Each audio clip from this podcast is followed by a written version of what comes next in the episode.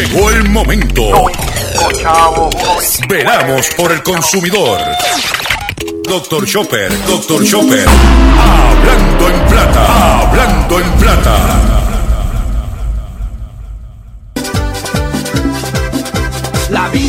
Cara y los gastos están arriba, los sueldos están abajo y si tú buscas no hay trabajo. La cosa está bien dura si tú vas a trabajar, no te puedes enfermar, la medicina aquí cuesta. El médico ni hablar, si te vas a consultar no le puedes ni pagar. Qué manera de sufrir, no te puedes ni morir. Lo que cuesta un funeral no lo puedes tú pagar. Dime dónde vas a parar, ya. Estoy pelado, estoy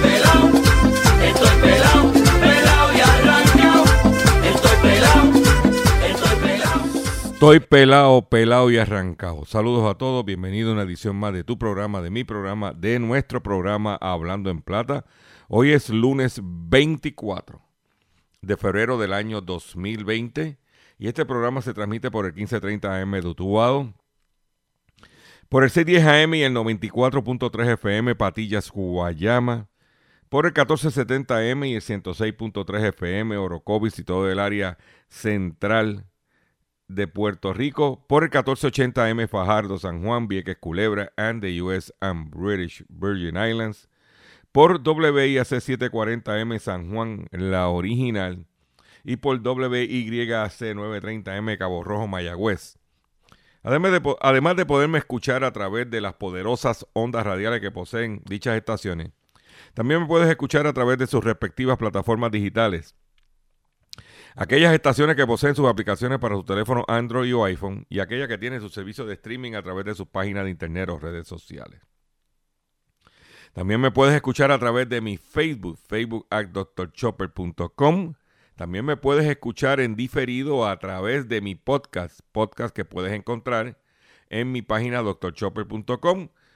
Tú vas a entrar y vas a decir podcast y ahí aprietes y puedes escuchar el programa. También Puedes escuchar toda la programación de la red informativa que le integran en blanco y negro con Sandra Rodríguez Coto, hablando en plata con Dr. Chopper, y el resumen de noticias de la red informativa con José Raúl Arriaga a través de la plataforma digital redinformativa.live. Redinformativa.live es punto L de Luis y de Indio V de Vaca E de Eduardo. E redinformativa.live. Sé que no hay excusa para usted no estar al tanto de lo que esté sucediendo, tanto a nivel de su bolsillo y otras informaciones. Por otro lado, eh, quiero decirle que las expresiones que estaré emitiendo en el programa de hoy, Gilberto Arbelo Colón, el que les habla, son de mi total y entera responsabilidad. Cualquier señalamiento y o aclaración que usted tenga sobre el contenido expresado en este programa, usted me envía un correo electrónico que, cuya dirección podrás encontrar en mi página doctorchopper.com y yo atenderé su solicitud. Y si tengo que hacer algún tipo de aclaración y o rectificación, no tengo problema con hacerlo. ¿Ok? Siempre y cuando que esté fundamentado. Eh, hoy es inicio de semana. Tengo un programa repleto de información. Esto es un programa hoy histórico. Porque tenemos información que usted no va a escuchar en ningún otro sitio. En Puerto Rico estuvimos en una vista pública de la Comisión Federal de Comunicación el pasado viernes. Vamos a hablar de eso más adelante. Vamos a hablar de lo que está pasando con un político que alegadamente se ha querido pasar de ganso y en una estación de radio. Eso lo vamos también a reseñar aquí. Y mucho más en el único programa dedicado a ti, a tu bolsillo, tanto en Puerto Rico como en el mercado de habla hispana de los Estados Unidos. Y antes de continuar con el programa, quiero anunciarlo, quiero invitarles que mañana nos acompañen. Eh, vamos a estar después de mediodía abajo. Vamos a estar en DACO, en el Departamento de Asuntos del Consumidor, en el edificio Minillas Norte. ¿Ok? En la vista pública sobre el reglamento de garantías de vehículos de motor de equipo de y- y de plantas y, y- o generadores eléctricos o generadores puntos de energía. Mañana vamos a estar allí deponiendo y cubriendo ese evento para ustedes. El programa, vamos a tener un- una, programación especial mañana porque vamos a estar asistiendo a dicho vista pública, ¿ok? Que quiero que sepa que lo que va a suceder mañana los invitamos. Necesitamos que vayan gente y se sienten allí. Mira, diga, yo vine a favor del reglamento, se apuntan y se sientan allí. Necesitamos que usted de cara. Porque después lo que yo puedo hacer es coger el seguro social, irme para la playa y no hacer nada. Estoy aquí por ustedes, pero ustedes tienen que hacer su parte. Vamos a comenzar el programa inmediatamente de la siguiente forma. Hablando en plata. Hablando en plata. Noticias del día. Vamos con las noticias que tenemos confeccionadas para ustedes en el día de hoy. Vamos a arrancar ya en un ámbito positivo, eh, porque lo, lo que está pasando hoy en el mercado de, de- de petróleo, eh, abriendo la semana, porque la semana pasada tuvo altas y bajos, altas y bajos, pero hoy el mercado bajó con una caída, cayéndose eh, eh, de- un cantazo duro. El mercado empezó abriendo de esa forma. Hay que esperar que suceda a las 5 de la tarde a ver cómo cerró. Pero el mercado, que es importante, un indicador, es que el mercado de la gasolina, el mercado de petróleo y la gasolina, una caída dramática, bajando 2 dólares. El barril de petróleo West Texas Intermediate, que es nuestro mercado de referencia, para una cotización de 51, de 51 dólares con 38 centavos. O sea que el barril de petróleo de nuestro mercado de referencia comenzó el día bajando 2 dólares. La gasolina, que es el producto que nosotros utilizamos, combustible primario, si queremos llamar así, comenzó bajando 6.41 centavos el galón, que es más de centavo y medio el litro. Eso está en este momento. El mercado esta mañana, cuando me levanté, chequeé el mercado, lo apunté para que cuando viniera a hacer el programa tuviera esa información para ustedes. Algo eh, positivo, importante. Esperamos que el mercado cierre como abrió. Si baja un poco más, chévere. Pero eso es importante para los consumidores. Por otro lado, ayer surgió en la. En, eh, estaba viendo el noticiero de Televicentro por la noche y vi algo que me, que me sorprendió. Usted sabe que se denunció que a este persona mayor, este envejeciente, que tú sabes que nos tienen de carne, de carne cañón, le tumbaron 11.150 dólares de la tienda bellísima en el centro comercial de Plaza de las Américas. Pues luego de presión de 78 años el caballero, y la hija metió presión y fue a Noticentro y se formó el revuelo en Plaza de las Américas, para hacerte la historia corta, le devolvieron el dinero. Dice que el dueño de la tienda se comunicó con ellos. Dice que el 18 de febrero, a eso de las 2 de la tarde, la mencionada tienda le fueron cargados a su tarjeta Visa de su cuenta de ahorro una cantidad de 669 la transacción, pero después vinieron y le dieron el tumbe, cogiendo... Pero ¿qué pasa? Ahora vamos, ya eso pues lo vimos en las noticias. Yo, sinceramente, vuelvo y repito, hay que tener cuidado cuando uno va a las tiendas. Hay que tener cuidado. Hay que tener cuidado cuando uno va a las tiendas. ¿Ok? Hay que tener cuidado cuando uno va a las tiendas, que está el ganso que hace orilla. Y especialmente a nosotros, las personas mayores, nos quieren coger. Por eso que yo entro, yo ando con una cara de como si fuera, ¿sabes? siempre estoy molesto. Porque no se me acerquen y no vengan a jorobar conmigo. Pero dicen que esa tienda ya tenía historial. Pero vamos ahora a lo más importante. Lo más importante es que la secretaria del DACO indicó que la agencia ha recibido múltiples querellas de esa tienda. Pero que ella no puede hacer más nada. Si ella puede hacer, ella puede referir, hacer un referido a justicia. ¿O hay que esperar que tengamos más cadáveres para que entonces venir a, meterle las manos? No podemos, no podemos olvidar el caso de ventanas y puertas y algo más, que tenía sobre 200 querellas en DACO y que estafó a sobre 500 personas en familias en Puerto Rico, sobre casi 3 millones de dólares. No podemos olvidar esa. No podemos pues olvidar puertorricoviaja.com, que estafó a cientos de personas con paquetes vacacionales, lleno de querellas, y no hicieron nada. Se supone, yo sé que DACO no tiene la autoridad para cerrar un negocio, estamos claros en eso. Pero ella puede hacer un referido a justicia. Justicia, te voy a hacer un referido porque tengo tantas querellas. A nivel federal, cuando un negocio empieza a tener para darte un ejemplo hipotético de la Federal Trade Commission, más de 10 querellas, ya empiezan a investigar.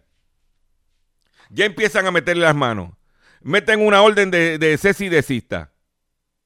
O sea, toman acción afirmativa. DACO se siente a esperar la querella, transigen, y, pero siguen con la práctica. Aquí anunciaron que votaron al empleado. Pero votaron al empleado de esa transacción, pero de las anteriores. Y ese empleado tiene una presión de que tiene que vender si no lo votan. ¿Lo iban a votar vendiendo o no vendiendo? Eh, porque si vendía estaba bien, pero como si hacía el tumbe, ese empleado cuando vino al cargo de 11 mil dólares, ese tipo tiene que le dice, mira, coge el día libre porque hiciste la cuota del mes. como la cosa no está fácil. ¿Mm? Tenga mucho cuidado. Mucho cuidado donde usted va. Y te estoy diciendo que eso es Plaza Las Américas, una entidad, un, centro de comercial en Puerto Rico prestigioso, de dueños, gente, gente seria, pero también tienen espacios vacíos, tienen que bregar con unos tenants, y ahí tienen unos gansos el calentón que ha cogido Plaza Las Américas, inclusive yo mencionándolo aquí en este programa, claro. Este programa tú sabes que tiene una, limitación grandísima. Que este programa no lo oye más que cuánto. ¿Qué, ¿Cuántas personas hay en este programa? Pero cuatro gatos sigan pariendo muchos gatos. Esa es la que hay. Por otro lado, otro fraude, porque las cosas están, pues, por eso empecé el programa hoy con, ese, con esa candela, porque tienen que tener cuidado porque están en el tumbe por diestra y siniestra. Reportan fraude de miles de dólares con tarjeta de crédito. Separaron hasta un crucero. Dos ciudadanos de zona de San Juan se querellaron ayer a la policía por separado, luego de que otras personas utilizaran sus datos de la tarjeta de crédito para hacer compras en joyería y hasta para separar un crucero. Este fraude con tarjeta de crédito se reportó en Cupey y diferentes comercios de San Juan. Según el informe policíaco, la mujer alegó que a la policía que un hombre al que, conoce utilizó sus datos personales para reservar un crucero y la cantidad apropiada fue de 2.483 dólares. De otra parte, un hombre reportó a la policía que alguien obtuvo unos datos de tarjeta de crédito para comprar en tres joyerías de San Juan. Específicamente gastó 2.464 dólares en Plaza Las Américas 1904 en Molo San Juan y 1756 en el Viejo San Juan. Ambos casos son investigados por la División de Fraude del Cuerpo de Investigación Criminal de San Juan. Ah, en el caso del señor de los 11 mil pesos de Bellísima, Plaza, la, eh, seguridad de Plaza de América sabía lo que estaba pasando. Por otro lado, volvemos a lo mismo, señores. Mujer envía 100 dólares por ATH móvil para tomar clases de música cuando yo el lugar no existía. La perjudicada terminó en las oficinas centrales del Servicio Postal de Estados Unidos en Atorrey. Una mujer resultó timada eh, el pasado, esto fue el, el sábado, presuntamente por haber llegado a un lugar para tomar clase de música, pero resultó que el lugar donde la tomaría resultó ser falso, según la policía. Establecer una, pagó 100 dólares mediante la plataforma ATH móvil y le indicaron que tomaría las clases en el área de Avenida Rubel en Atorrey. Y eso es lo que hay. Yo no, yo no utilizo ATH móvil. O yo lo utilizo en físico o yo pago con... O sea, yo no estoy en esto. Porque mire los tumbes que hay. Y la gente cayendo de pescado. Cayendo de pescado. Por otro lado, en otras noticias internacionales, pero que nos afectan a nosotros, las Islas Caimán y Estados Unidos son los territorios con mayor opacidad financiera. Un informe de Tax Justice, Tax Justice Network avisa de la falta de transparencia también en algunos países europeos. Más de 6, eh, billones de euros, casi 6.7, eh, eh, casi 7 billones de, de dólares, o lo que viene a ser lo mismo, cinco veces el Producto Interno Bruto de España, están en la, e, esta es la cifra astronómica que según las estimaciones del Fondo Monetario Internacional, se esconde en los paraísos fiscales de todo el mundo y resta ingresos tributarios a Estados Unidos, a, los estados, pese a las innumerables, innumerables iniciativas que se han puesto en marcha para fomentar la colaboración entre jurisdicciones y hacer aflorar los fondos opacos ocultos en, los centros offshore, todavía existe una larga lista de territorios caracterizados por un inquebrantable secreto bancario, reglas fiscales laxas y poca o nula transparencia societaria, a quien encabeza no son solamente los paradisíacas pérdidas en el medio del océano. Las Islas Caimanes, Estados Unidos y Suiza son los territorios que, por, eh, que, peor, eh, que peor parados salen en el Financial Security Index del 2020, que acaba de publicar la organización independiente de Tax Justice Network. Este índice debe, eh, bebe de una mirada de variables que miden el grado de transparencia financiera de un territorio para reflejar un daño potencial. Las Islas Caimanes, que pertenecen al Reino Unido, están en lo más alto de la clasificación. ¿Ok? Para que, mira, vayas enjoyando. Suiza se encuentra en el tercer lugar.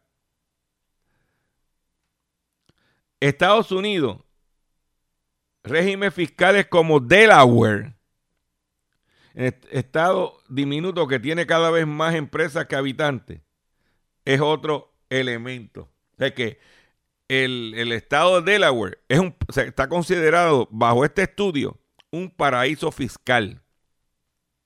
Y aquí, tú lo... Esto Delaware es en USA, ¿no me entiendes? Por otro lado, en otras informaciones que tengo para ustedes, Southwest Airlines, de nuevo en la mirilla de los accionistas que demandan a la compañía por problemas de mantenimiento.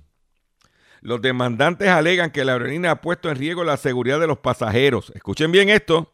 Los dueños, los accionistas de la empresa, están demandando a la empresa porque han puesto en riesgo, ellos entienden que la empresa ha puesto en riesgo a los pasajeros.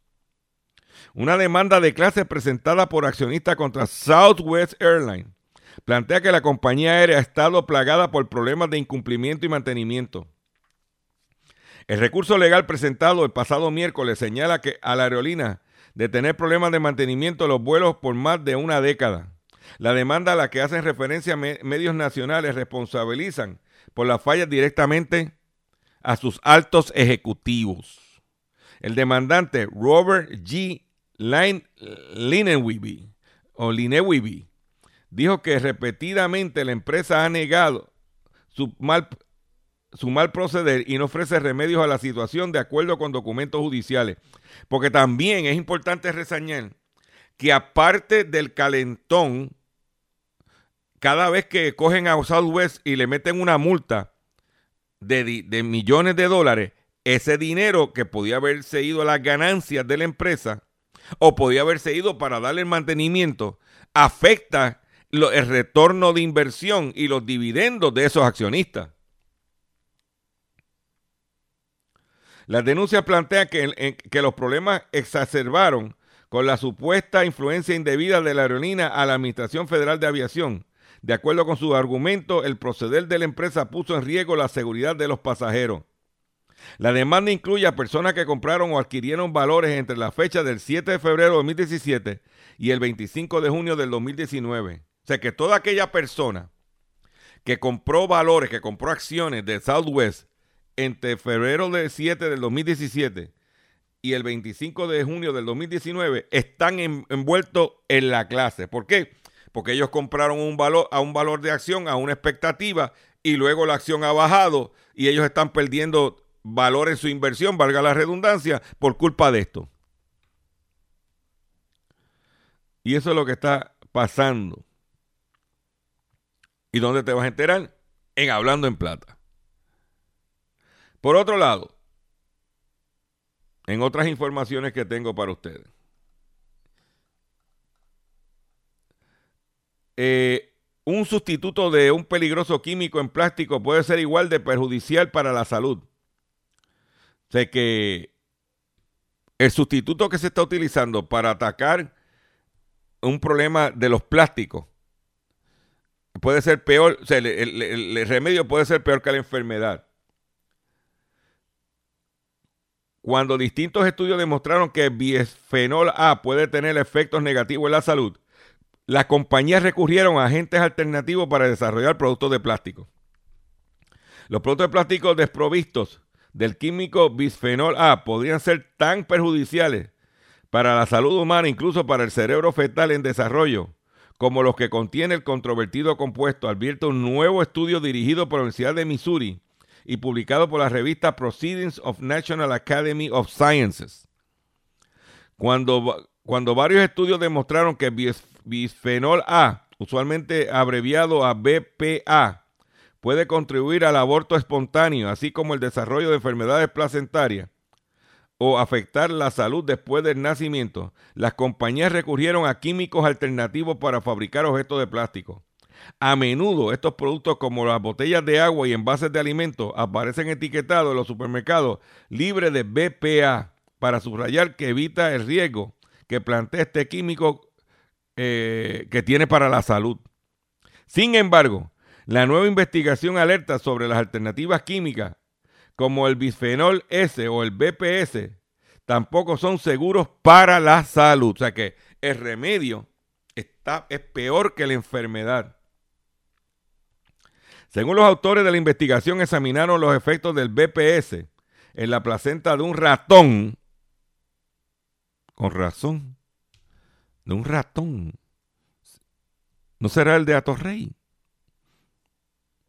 De estructura similar a la humana, ya que este órgano efímero, explican los científicos, sirve como registro histórico de lo que afronta el feto mientras está en el útero, pudiendo transferir el niño en desarrollo cualquier sustancia a la que la sangre de la madre puede estar expuesta, incluidos productos químicos nocivos. Se cogieron un ratón, que es el que tiene, según el artículo, que de estructura similar a la humana. Y si se viste de San Franciscano, ya tú sabes, humana católica. Periodísticamente hablando. Ya saben. Voy a hacer un breve receso. Y cuando venga, vengo. Hoy tengo pescadito. Lo que tengo de pescadito. Muchacho, cállate. Cállate. Vamos a hacer un breve receso y regresamos luego de la pausa. La vida está muy cara y los gastos están arriba, los sueldos están abajo y si tú buscas no hay trabajo. La cosa está bien dura si tú vas a trabajar, no te puedes enfermar la medicina aquí cuesta. El médico ni hablar, si te vas a consultar, no le puedes ni pagar. Qué manera de sufrir, no te puedes ni morir. Lo que cuesta un funeral, no lo puedes tú pagar. Dime dónde vas a parar, ya estoy pelado. Estoy pelado,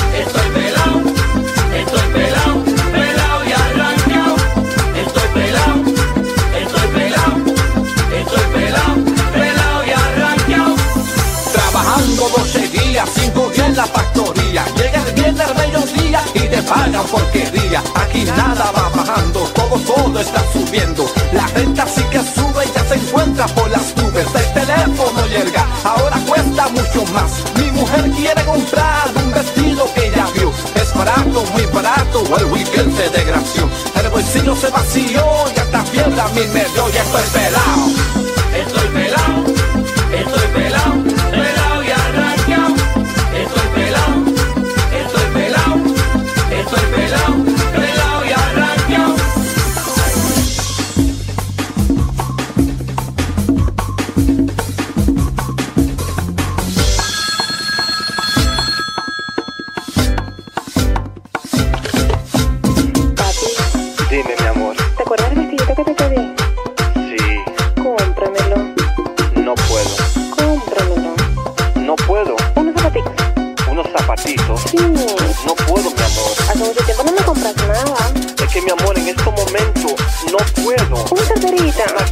Lisa.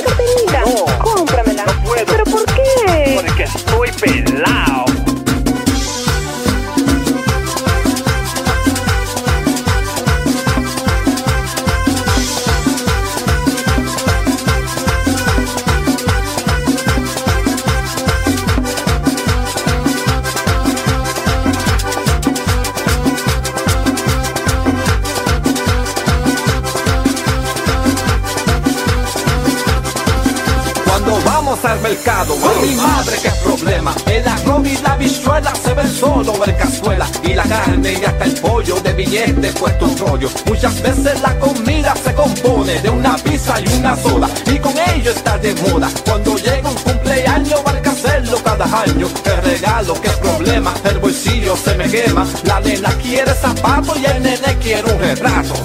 Y estoy pelado, estoy pelado, estoy pelado, pelado y arranqueado. Estoy Estás escuchando Hablando en Plata. Hablando en Plata. Hablando en Plata. Pescadito del día. Señores, pescadito del día. Y esto tú no lo vas a escuchar en ningún otro medio en este país. El pasado viernes, en la tarde, se celebró una vista pública por el comisionado de la FCC, Jeffrey Starks. Eh, está el chairman, que es Alex Pye, y está el comisionado. En este caso, el que vino, eh, están varios comisionados. Que, creo que son dos demócratas, dos republicanos, y dependiendo quién esté en el poder, es republicano. En este caso, Alex Pye, que está bajo la administración de Trump, lo que hace es que una votación de 3 a 2 republicanos contra demócratas si se vamos desde la perspectiva política, si se va de la perspectiva operacional del FCC, pues tienes componentes de cinco. Uno de esos cinco vino a Puerto Rico, como dije, Jeffrey Stark, a hacer una vista pública eh, para evaluar los eventos. A dos años del evento atmosférico, la Agencia Federal celebra su primera vista local para recoger insumos de las empresas de telecomunicaciones. ¿Qué sucede? En esa vista pública, que se llevó a cabo en la Facultad de Derecho de la Universidad de Puerto Rico, nosotros estuvimos allí. Da la casualidad que los únicos dos periodistas que habíamos allí era Gabriel Pacheco Santa del Nuevo Día y Gilberto Arbelo, Dr. Chopper, para Dr. Chopper y la red informativa. Cuando llego allí, me encuentro con, la eh, con el presidente de la Asociación de Radiodifusores y el director ejecutivo interino. Estaba el presidente de, de Telemundo, Cancela. Estaban y las compañías de telecomunicaciones y otras personas. Había gente. Pero no había gente cubriendo eso. Nosotros dijimos, vamos a hacer algo. Porque venir a criticar y no hacer nada no, eh, no, es, no es mi estilo. Hablo con la ayudante del comisionado y le digo, ¿usted me permite transmitir la vista pública a través de mi Facebook Live? Y me dijo, no hay ningún problema. Allí yo saqué un trípode pequeño que yo siempre ando con él, puse mi celular y tiré la vista completa. Si usted quiere ver la vista completa de lo que pasó y los testimonios, preguntas y respuestas, usted puede verla y escucharla a través de mi Facebook Live. Les recomiendo que si está por ahí sin hacer nada, póngalo. No soy un camarógrafo experto, hice lo mejor que pude dentro de mis limitaciones, pero lo que yo quería era que estuviera en algún sitio en récord la vista pública porque nadie la estaba grabando. Y yo, aprovi- yo aproveché el, me- el mecanismo del Facebook Live para hacerlo. Eh, la vista pública componi- eh, estuvo estructurado de la siguiente forma. El comisionado hizo unas declaraciones iniciales. Vino un primer panel que incluía la presidenta de la Junta Reglamentadora, la presidenta de la Asociación de Hospitales, una entidad eh, sin fines de lucro eh, de, que, es- que está envuelta en las telecomunicaciones, te voy a decir el nombre exactamente, ITDRC en inglés, que es Information, Centro de Información Tecnológica y Recursos de, de Desastre, que se llama Derrick Combs. Que por cierto, Derrick Combs es un americano, no habla español, pero vive en Orocovi, está viviendo en Orocovi y le gusta la longaniza. Y yo le dije, hey, Derrick, Derrick, chequeate el, el Longo Burger, ¿ok? Un saludo a Derrick allá que nos puede estar escuchando por cumbre o su, o su allegado. También estaba eh, presidente de la Unión de Trabajadores de la Industria, especialmente hablando del 911, y la presidenta de la Asociación de Maestros y la situación del Internet y las comunicaciones en las escuelas. Eh, se, se llama eh, Communication Workers of America, Luis Benítez, representante de los trabajadores del Servicio de Emergencia 911. Perdón. Después vino un panel donde estuvo Claro, WorldNet, Telemundo con Cancela y eh, Liberty. Lo que nos extrañó de esta vista, de esa vista, es que no estaba la radio, la Asociación de Radiodifusores no estaba deponiendo allí. Que la radio fue el único medio que dio la cara en este país. Pero así deficiente está la Asociación de Radiodifusores en este. Estaban allí esperando un turnito, porque luego que vinieran los paneles, el comisionado a las personas que nos depusieron le iba a dar una oportunidad un uno a uno para hablar con él. Y ya tú sabes que yo me matriculé. Yo fui el primero que terminó la vista y me le acerqué. Ya yo había hablado con la ayudante y estuve dos minutos hablando con él. Dije, mire, vamos directo a lo que venimos. Uno, dos, tres, cuatro, cinco. Y gracias porque hay más gente detrás que quiere hablar con usted. Después me puse a hablar con la, con la ayudante. Hice mi networking, como hablan. Porque allí lo que demostró, vamos a los hechos, lo que demostró que la FCC admite que su respuesta tras el traspaso de María debió ser más eficiente. Aunque afirma que el despliegue de fibra óptica sote- soterrada ha ayudado a fortalecer la red de telecomunicaciones en Puerto Rico, luego de que el huracán María la devastara en 2017, el, comisionado de la Comisión Federal de Comunicaciones, eh, Jeffrey Stark, admitió que tanto su agencia como las empresas privadas a cargo de la red debieron responder más rápido a la crisis en la isla. Perdón, me ahogué. El comisionado reconoce que las empresas debían haber eh, reaccionado más rápido. ¿Y por qué- usted sabe por qué no reaccionaron más rápido? Porque no estaban preparadas. ¿Eh? Él dijo que la FCC necesita mirarse fija- fijamente al espejo y preguntarse por qué tomó tanto tiempo para que las redes de telecomunicaciones volvieran a funcionar en Puerto Rico. Y necesitamos asegurarnos de, las- de que las empresas estén construyendo de manera resiliente, dijo Stark, que consideró inaceptable los largos apagones de las telecomunicaciones, especialmente por su impacto a la salud pública. Porque allí se habló que mucha gente murió por no haber comunicaciones.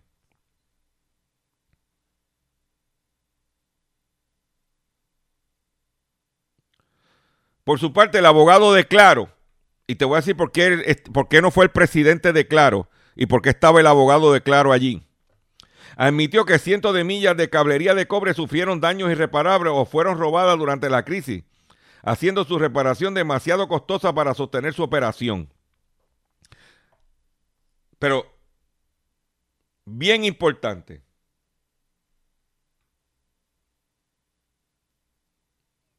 Lo único que funcionó en mi, en mi caso personal, en el caso de mi mamá, en el caso de mi hermana, yo vivo en Guaynabo, mi mamá vive en Carolina, mi hermana vive en Bayamón. Lo único que nos funcionó fue la línea de cobre. La línea tradicional, el teléfono de línea tradicional, que yo nunca lo di de baja, ni mi papá tampoco, ni mi hermana tampoco. ¿Por qué? Porque con un apagón eléctrico, las líneas de cobre no necesitan electricidad y pueden funcionar. Y por eso, a pesar del apagón, de no haber luz, nos podíamos comunicar entre sí y con mis familiares en los Estados Unidos porque las líneas de cobre funcionaban. ¿Eh?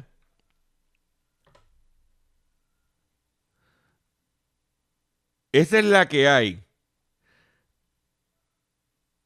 La, por su parte, el Centro de Información de Tecnología recalcó la importancia de que todos los proveedores asuman la responsabilidad de mantener su señal viva con recursos satelitales previamente coordinados.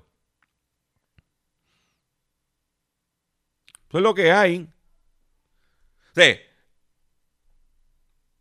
Y entonces yo me le acerqué al comisionado y le dije, número uno, comisionado, el gobierno de Puerto Rico desde sus inicios, desde que vino el huracán Irma, en la primera conferencia que se hizo en el, en el, en el Centro de Manejo de Emergencia, en la carretera de Cagua, que yo fui,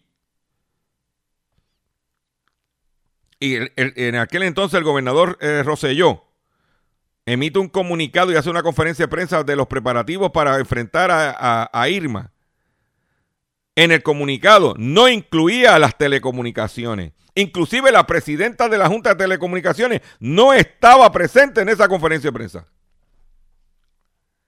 O sea que en la, en la, en la mente de ellos las comunicaciones no eran importantes. Esa pregunta es mía, que traigo las comunicaciones que ellos vienen y entonces para hacer como le dicen en americano un poker face, lavarse la cara de que se habían reunido, de que estaban preparados. ¿Y qué pasó? Cuando vino Irma, que lo que hizo fue un vientito, pues estaban preparados. Pero no estaban preparados de verdad, porque cuando vino María, los viró como media. Y tú le preguntabas a la Junta Reglamentadora en aquel entonces, preventivamente, y te decían que estaban listos. Cuando nosotros sabíamos que no estaban listos. Cuando nosotros teníamos conocimiento de lo que estaba pasando. Eso se lo dije yo al, al commissioner de la FCC. ¿Ok? Por otro lado, le dije, comisionado, claro dijo que tuvo problemas con su infraestructura alámbrica cuando vino el huracán. Pero lo que Claro no le dijo fue que cuando Claro le compra a Verizon, la Puerto Rico Telephone Company, acordó invertir sobre mil millones de dólares, perdón, en la infraestructura alámbrica. Algo que no se hizo. Que todavía estoy esperando que la presidenta de la Junta Reglamentadora, cuando le hice la pregunta delante de Alice Pay, cuando vino el chairman y Rosselló, que él tenía toda la información. ¿Por qué? Porque cuando, cuando compra la Puerto Rico Telephone Company, la compra, eh, se la compra a, Ver- eh, a Verizon Claro, a América Móvil, en la FCC le puso una condición de que tenía que invertir en la infraestructura alámbrica. Y pero dejó a la, a la, a la Junta Reglamentadora como ente a cargo de que eso se llevara a cabo. ¿Por qué no se llevó a cabo? Porque la presidenta de la Junta viene de Claro, los ejecutivos principales de la, de la Junta Reglamentadora son ex empleados de Claro y no van a meterle las manos al que fue su patrono. Esa es mi opinión. Pero se lo dejé saber al chairman, al comisionado de la FCC. El otro punto que le hice saber, porque la, la presidenta de la Asociación de Maestros dijo que en las escuelas no hay internet. Y yo le dije, mire, mi esposa es maestra de una escuela elemental. Yo he ido a su salón, he visto todos los cables de, de, de LAN, pero no tiene internet. ¿Por qué no tiene internet? Pues se robaron los chavos. Con los contratitos. Se robaron los chavos. De E-Rate. ¿Recuerdan eso? E-Rate. Se robaron los chavos. Por eso los muchachos no tienen internet. Chequese cuánto han invertido. ¿Mm? Y en el caso de Cancela, dijo que la, la torre de, de Telemundo estuvo arriba y que él ha tenido que darle soporte a, a Guapa, porque ahora mismo la señal de Guapa se está transmitiendo a través de la torre de, de Telemundo en el área metro, porque la torre de Telemundo de Guapa se cayó. Lo que no dijeron fue que la torre de Telemundo se cayó por dos razones. Número uno, falta de mantenimiento preventivo. Y número dos, cuando vino Irma, Telemundo se movilizó y le mandó a cambiar todos los tensores a la torre. Pues se los puso nuevos. Y en el caso de Guapa no hicieron nada. Y ahora, como eh, eh, la compañía de seguro para pagar tiene que haber visto si han cumplido con el contrato de, o sea, con los, eh, los, los parámetros de mantenimiento, la compañía de seguro no quiere pagarle los 40 millones que vale.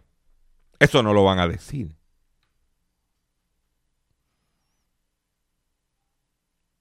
Ese detalle no lo van a decir. Y nosotros, y todo eso usted lo puede escuchar o puede verlo en nuestra página de Facebook, Facebook a Dr. Chopper, donde está la vista de la FCC. Yo estoy preparando un memo explicatorio, añadiendo otros más detalles. ¿Eh? Como los fondos del 911 que se supone que vayan para el 911 se utilizaron en otras cosas y cuando la gente estaba tratando de llamar al 911 para no pudieron hacer nada y por eso y cuánta gente de los cuatro mil y pico que murieron se debió porque no había un contacto telefónico al respecto. Porque aquí murieron gente por no tener telecomunicaciones. Ah, le echan toda la culpa a la Autoridad de Energía Eléctrica. Pero como dijo allí, si usted no puede, usted es una empresa privada, no puede estar dependiendo.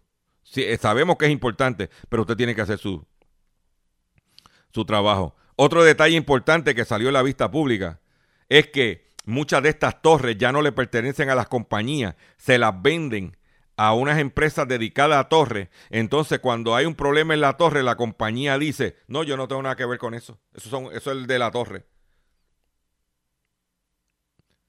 El único que atiende, se ha dicho allí, la única empresa que atiende a las torres, aunque no sean propiedad de ellos, pero que tengan su facilidad allí, es la gente de ATT. Pero las demás compañías, no, eso es la, la torre es otra gente. Ah, que no hay luz, eso no. Y eso causó que se cayeran aquí eh, las comunicaciones. O sea que es una, una vista trascendental. Eh, van, están asignando unos dineros. Le preguntaron a la compañía si era suficiente. Eh, las compañías dijeron que no. Pero lo que ellos no le dicen, no le dijeron a la FCC, es que en Puerto Rico hay mucha fibra, lo que le llaman dark fiber. Es un término que aprendí en esa vista pública. ¿Qué es dark fiber? Dark fiber es que está la, está la fibra óptica, pero no está oscura, no se está utilizando. Prepanet. ¿Qué ha pasado con Prepanet? Que las compañías iban a utilizar. Congelaron eso. Eh, eh, eh, Prepanet, la Autoridad de Energía Eléctrica, tiene, tiene fibra óptica en todo el país. Y cuando reconstruyeron, reconstruyeron la fibra óptica. Otra queja que tuvieron es que la Autoridad de Energía Eléctrica no le está dando acceso a los postes a las compañías. Pues chicos, si un montón de postes se cayeron por sobrecargarlo con la, con la fibra óptica y las cablerías de ustedes, pongan ustedes sus postes. Ustedes no son eh, billetú.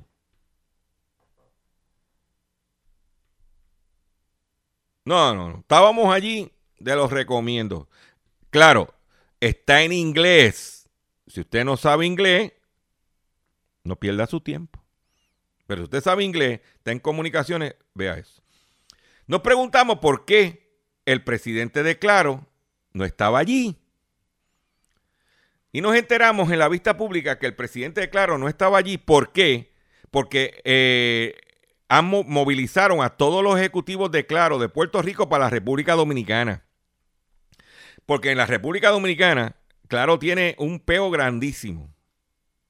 Y es que dos de los acusados por alegada manipulación y o fraude, o traqueteo, perdón, alegado con las elecciones municipales y el voto automatizado, uno de ellos era un empleado de Claro, que fue acusado, que fue arrestado, que dejaron libre bajo fianza.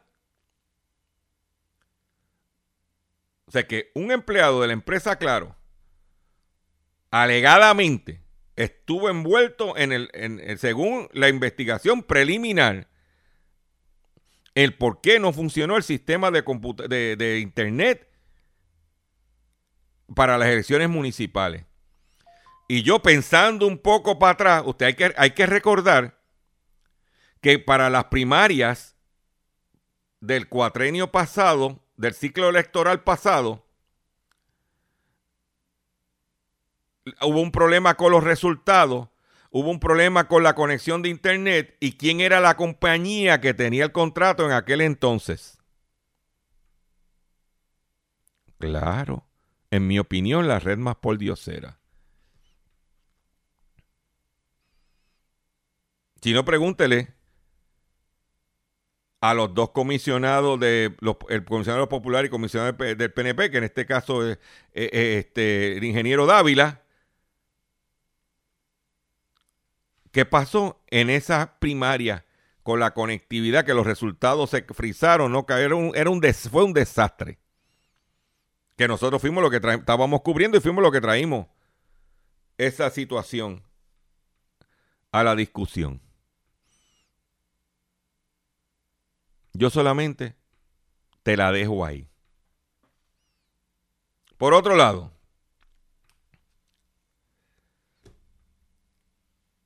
aquí eh, una situación que hay con una estación de radio y un candidato a comisionado residente, donde el presidente del Senado radicó una querella en la Comisión Federal de Elecciones contra el candidato a comisionado residente del Partido Popular, Aníbal Acevedo Vilá, y su participación en el programa en Radio Isla. Hechos, no especulaciones, hechos. Número uno. Si usted ve el afiche en el internet, en la página de Radio Isla y en el internet, del programa de Aníbal Acevedo Vila y las estaciones que se transmiten, aparece que se transmite por Walo 1240 AM. Eso es totalmente falso. Porque en ese horario eh, hay un programa local con la periodista, Débora Feliciano Ledé, que tiene su programa de noticias de 8 a 10. Vamos a empezar por ahí.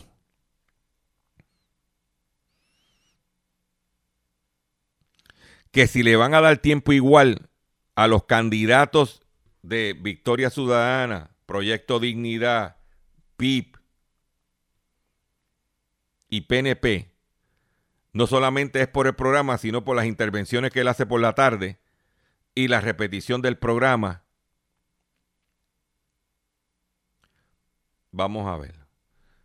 Hay que ver si él estaba recibiendo un salario, una compensación, mientras él, luego de haber anunciado su candidatura, si reportaron eso como un donativo al candidato al Contralor Electoral.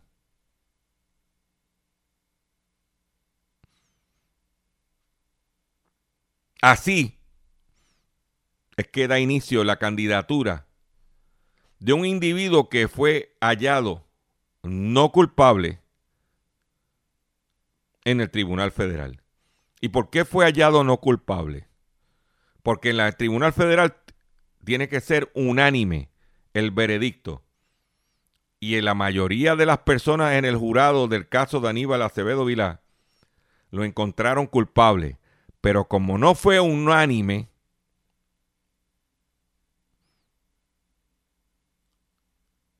no fue hallado culpable. Pero no es inocente.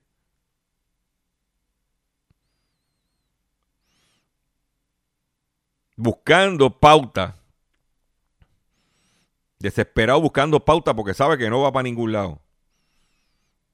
Y da vergüenza que un partido popular de mayoría en este país o sea, no es de mayoría, pero la mayoría es PNP, pero tiene la mayoría de los, de los municipios. Tenga un candidato para la comisión de residentes como Aníbal Acevedo Vidal, y esa es mi opinión. No porque sea popular, PNP independentista, sino, coño, no hay más gente capacitada para llevar eso aquí. Tenemos que estar reciclando individuos como él que ahora está siendo señalado alegadamente por estar traqueteando, y el de la estación de radio, que se cuide, porque está eh, el, el, presidente del, Senado está iniciando una investigación contra Media Power Group. Y no podemos olvidar que en testimonio, en el caso de Anaudi, donde se reunían era en el salón de conferencia de Radio Isla, dicho por Anaudi.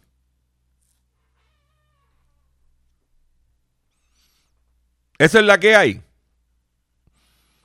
La radio necesita ser decente. No he escuchado a la Asociación de Radiodifusores expresarse sobre esto. ¿Por qué no se van a expresar? Porque el presidente, que en mi opinión, la inteligencia es artificial, no va a hacer nada. Me despido de ustedes por el día de hoy.